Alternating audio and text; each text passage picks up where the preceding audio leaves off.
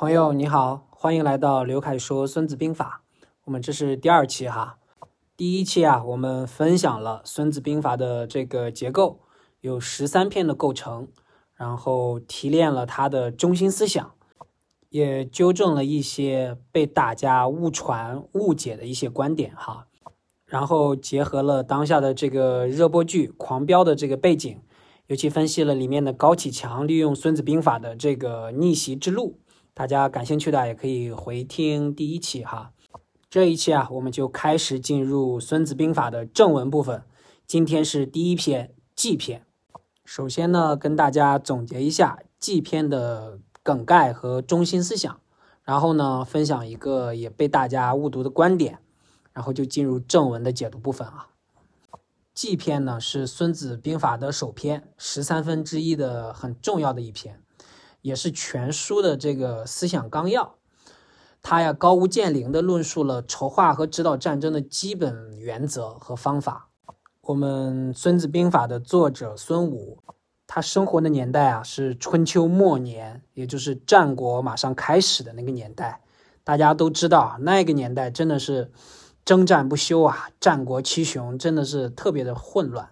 所以啊，孙武也目睹了。太多的亡国绝世的这种悲惨的事实，于是啊，他就在《孙子兵法》中提出了重战慎战的这个观点，尤其是在我们下面分享的这个纪篇里哈，他呢认为战争的成败得失直接可以关系到国家的安危、民众的存亡，哎，他对民生呀还是有非常大的这种悲悯的情怀，君主将帅们啊，切不可以贸然的。不加思索的就发动战争，因为他深知啊，战争会带来生灵涂炭，将国家引向灾难的深渊。但同时呢，他也提醒到，也不能废兵忘战，就不搞军备了。一旦敌人打上门来，敌国打上门来，那只能束手待毙了。那什么是正确的方法呢？哎，孙武呢就在祭篇里提出来了，要使自己立于不败之地。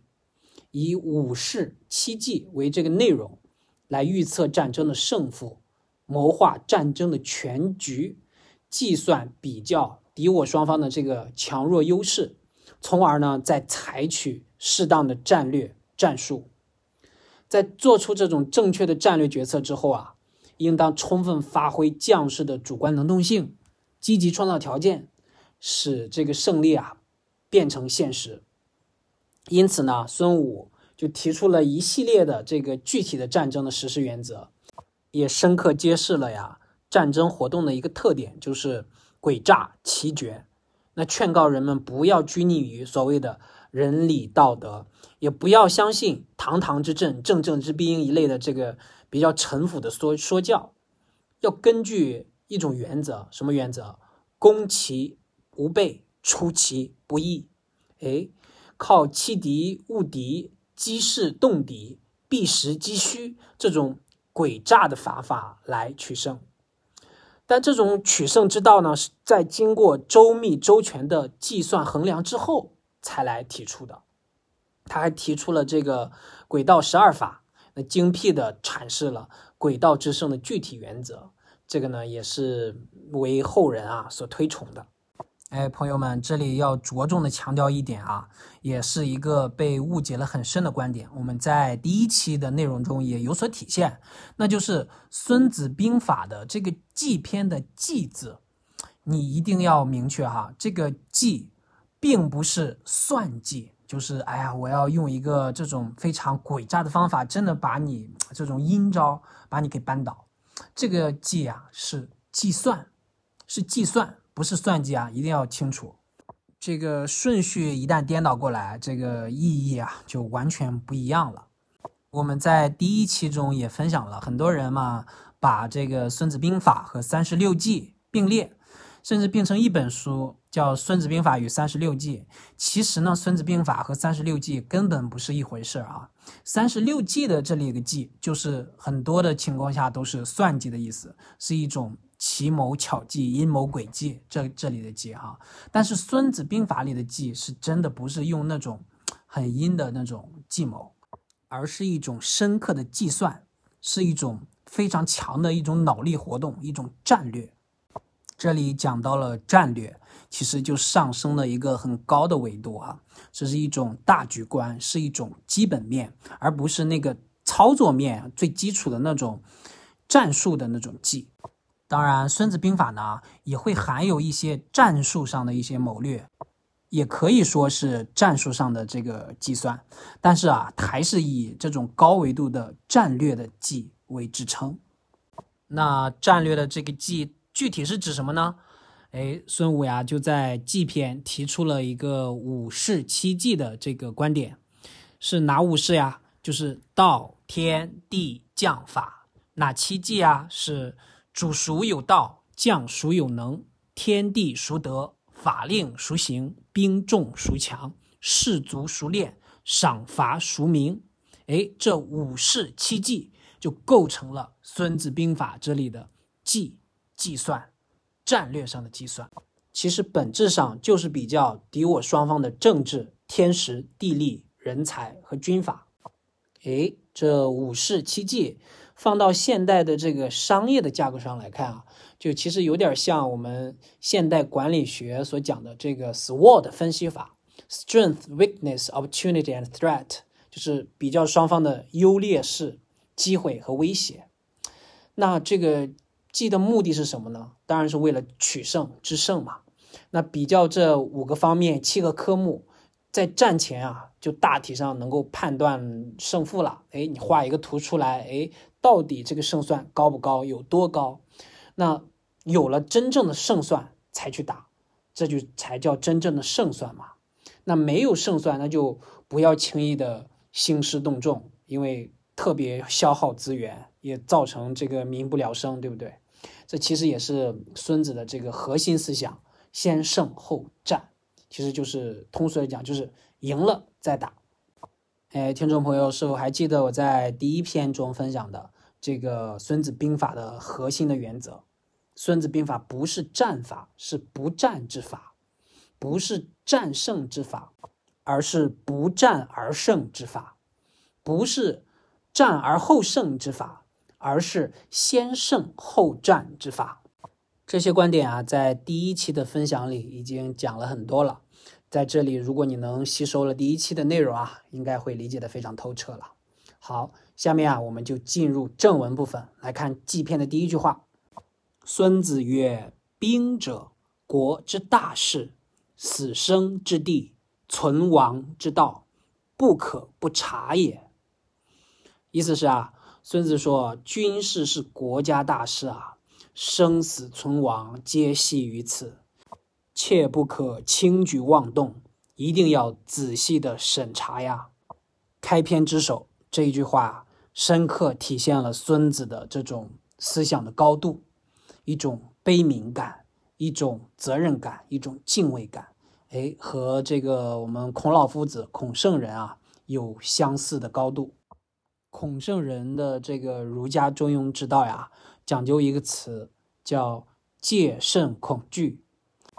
强调呀，戒慎不睹，恐惧不闻，随时的警醒、醒察自己，一定还有哪些自己不知道的地方、没注意的地方。哎，孙武呢就把军事关系、国家生死存亡，哎这一本质提到了兵法之首，一定要审慎。其实《孙子兵法》讲究的这种不战，十分考验战争决策者的。格局、胸怀与气度，因为作为这个战略决策者，却做出了不去战争的、不去发动战争的这种决策，实在是考验人的这个耐心和耐性啊！如果战略决策者可以做到孙子所说的这些，达到这种高度，那么就真的没有战争了，就不战而屈人之兵了。其实，孙子对死生之地、存亡之道的这种。很高的敬畏心，其实仅仅是对这些手握重兵的军事家、这些战略决策者有一些警示意义吗？实际上呀，也关系到我们每个人，对每个人啊也都有意义。就打个比方啊，我们企业商业的这种经营活动，可以说啊，就是一举一动都是笔下有财产万千，笔下有人命关天，笔下有是非曲直，笔下有毁誉中间。哎，这个是郭超人说的这个记者啊，但其实也是在商业活动中啊，也展现的非常的淋漓尽致。其实有时候决策者一个举措下去，短期可能看不出什么比较大的影响，但是你只要这个决策失误了，它总会冒出来，真正的让你尝到这个后果。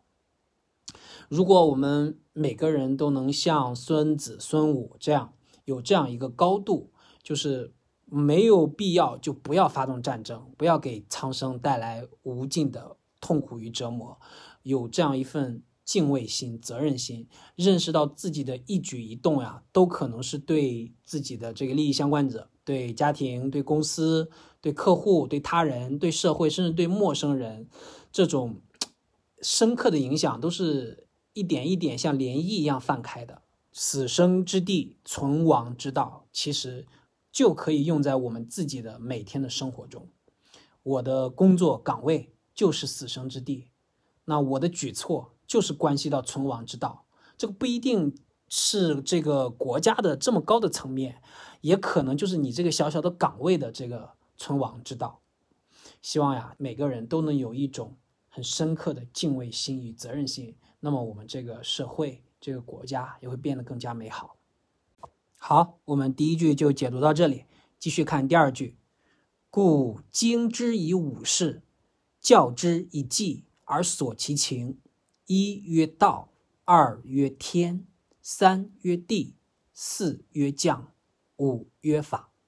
哎，这里啊就讲到了五事是哪五事？道、天、地、将、法。这个和我们刚刚分享的那个商业的那个模型 SWOT 分析模型是不是也合上了哈？优势、劣势、机会和威胁，就是比较哪五个科目呢？道、天、地、将、法。我们一一来看啊。第一个道，这里的道呀是恩信使民。哎，你的人民听不听你的？你的行为符不符合天道呀？你的君主是有道明君还是无道的昏君？所以其实这个道呀是来比较双方的政治，比较双方君主的这个领导力、这个威望与声誉强与不强。再看第二个天，天呢是上顺天时，地是下知地利。那同样一件事啊，有时机才能干得成，那时机不对啊就不能干。这也是第二和第三个天和地分别所代表的第二个事和第三个事啊。好，现在天时地利有了，那接下来就是人和了。来，第四个是就是将，将呢是伟贤任能，哎，这个是比较了政治君主天时地利之后，再比较双方的这个军队统帅，看谁的这个将帅厉害。所以其实战争中啊，常常需要间谍去贿赂一些敌国的宠臣。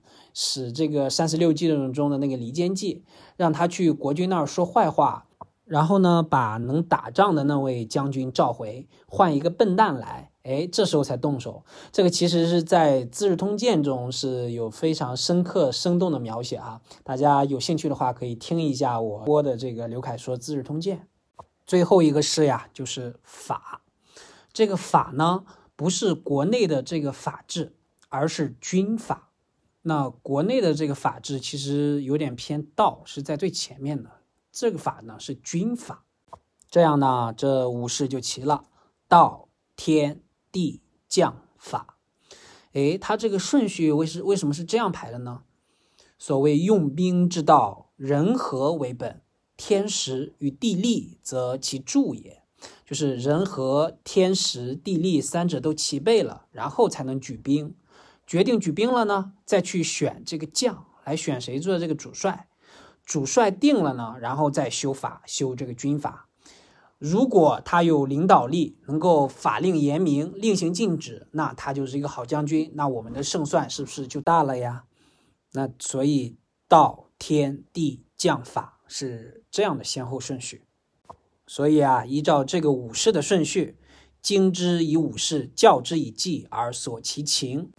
用这五事来计算敌我之优劣，探索胜负之情状。好，我们继续来看第三句：道者，令民与上同意也，故可以与之死，可以与之生，而不畏危。意思就是啊，这个道就是要使民众与君主的意愿相一致，从而呢，叫他们为君主死，为君主生，都不去惧怕这个危险。这里的这个道呀，孙子这里提的这个道定义其实是非常的明确的，就是令民与上同意也，让人民与君上、士兵与大将意见一致。哎，就是我们经常说的万众一心，众志成城。如果真的能做到上下同心、同德、同欲，这其实就打牢了战争胜利的国内的政治基础。那全国人民支持你，你才打。如果不支持，就不要轻举妄动。所以，其实这里甚至不是战争的正义性，其实更多的是看人民到底支不支持你。兵家的这里的道呀，不是宇宙的真理，就是问人民支不支持你。这其实啊，是归于到政治的这个维度。所以，道呀，既不是战争的正义性，那到底谁是正义的呀？那都说自己战争的动机是正义的嘛？正义其实是要经过时间的历练，要经过几年、十几年，甚至过百年，才能有一个比较一致的结论。要想在这个道上、这个道义上去胜出，关键是去抓政策、抓宣传、抓军队的这个思想工作，要让大家都愿意跟你作战。孙武啊，把道列在武士之首，其实也就表明了，在战争中，宣传机器和战争机器一样重要，这个思想的武器甚至更加重要。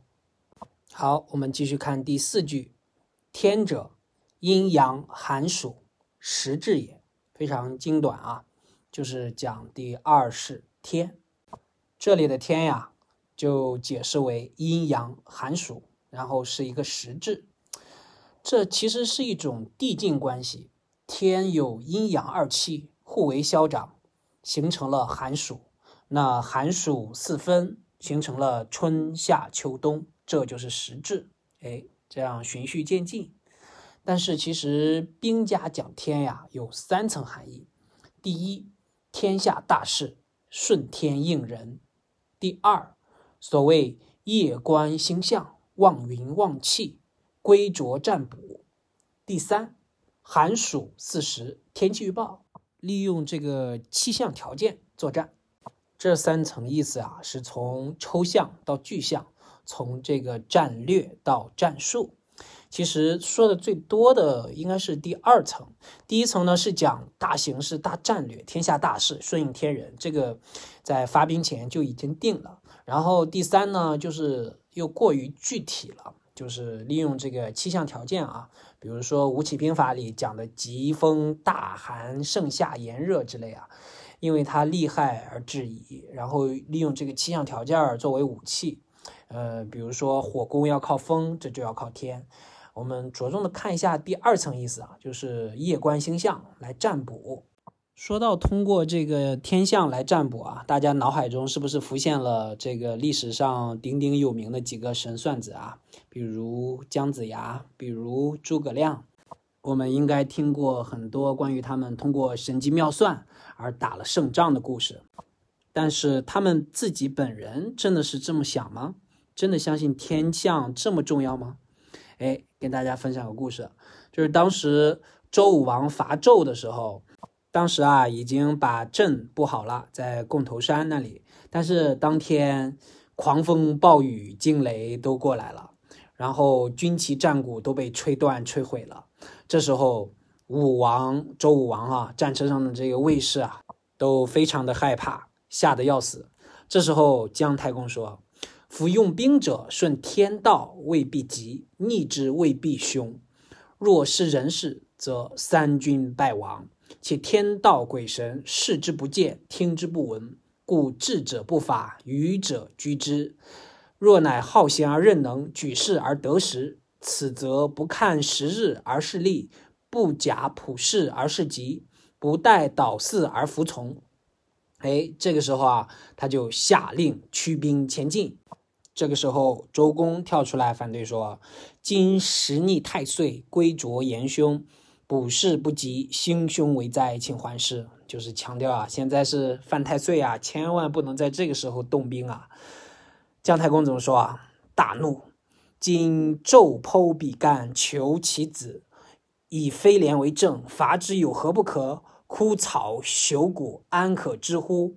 嘿，这个时候姜太公就把这个算卦的签儿骂为枯草，占卜的这个龟背啊骂为朽骨，那喝令兵士都拿来烧了，然后自己就率队先行。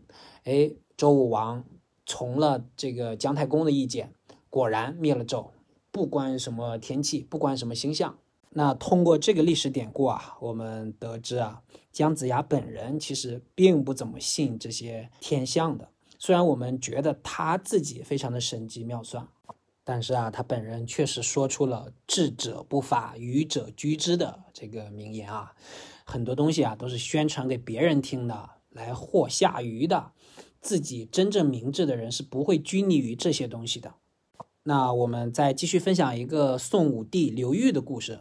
话说当初啊，他围堵了这个他的政敌慕容超在广树，马上就要攻城了。那个诸位将军一番黄历，哎，上面写着，当天是往亡之日。这个往就是来往的往，亡就是灭亡的亡啊。觉得这些大将都觉得非常的不吉利，往亡嘛，就是去了之后就灭亡，就是大家都一起进谏说去不得，去不得，今天千万不要发兵啊。但是这个嗯刘裕却说，往亡往亡，我往他往。大吉去得，哎，于是就率兵攻打了这个广固，哎，果然成功了，哎，这时候他就自己解释到：往王往王，我往他往，我去往他往，这个怎么解读，全在于自己。只要自己的实力足够强大，是不会拘泥于这些细枝末节、虚无缥缈的天象的。所以说啊，我们国人说天时地利人和。其实天时里面最主要的也是人和，说天时不如地利，地利不如人和嘛。人和是自己人的和，那天时呢是天下人之和。所以说啊，兵家的这个天啊，更多的是最后一层意识，是军事气象学，利用气象条件来攫取有利的条件。那至于第二层意思的这种观星、望云、望气、占卜、烧龟甲。那其实是一种宣传工作，是为了迷惑敌阵的。那其实很多真正有定力、有主见的这个领导者啊，基本上不会过分的迷信占星学，受他困扰。该冲冲，该守守，实力第一。好，讲完了五世中的前两世道和天，接下来的三世地将法，我们留在下一期继续讲解。欢迎继续收听，好，下期再见。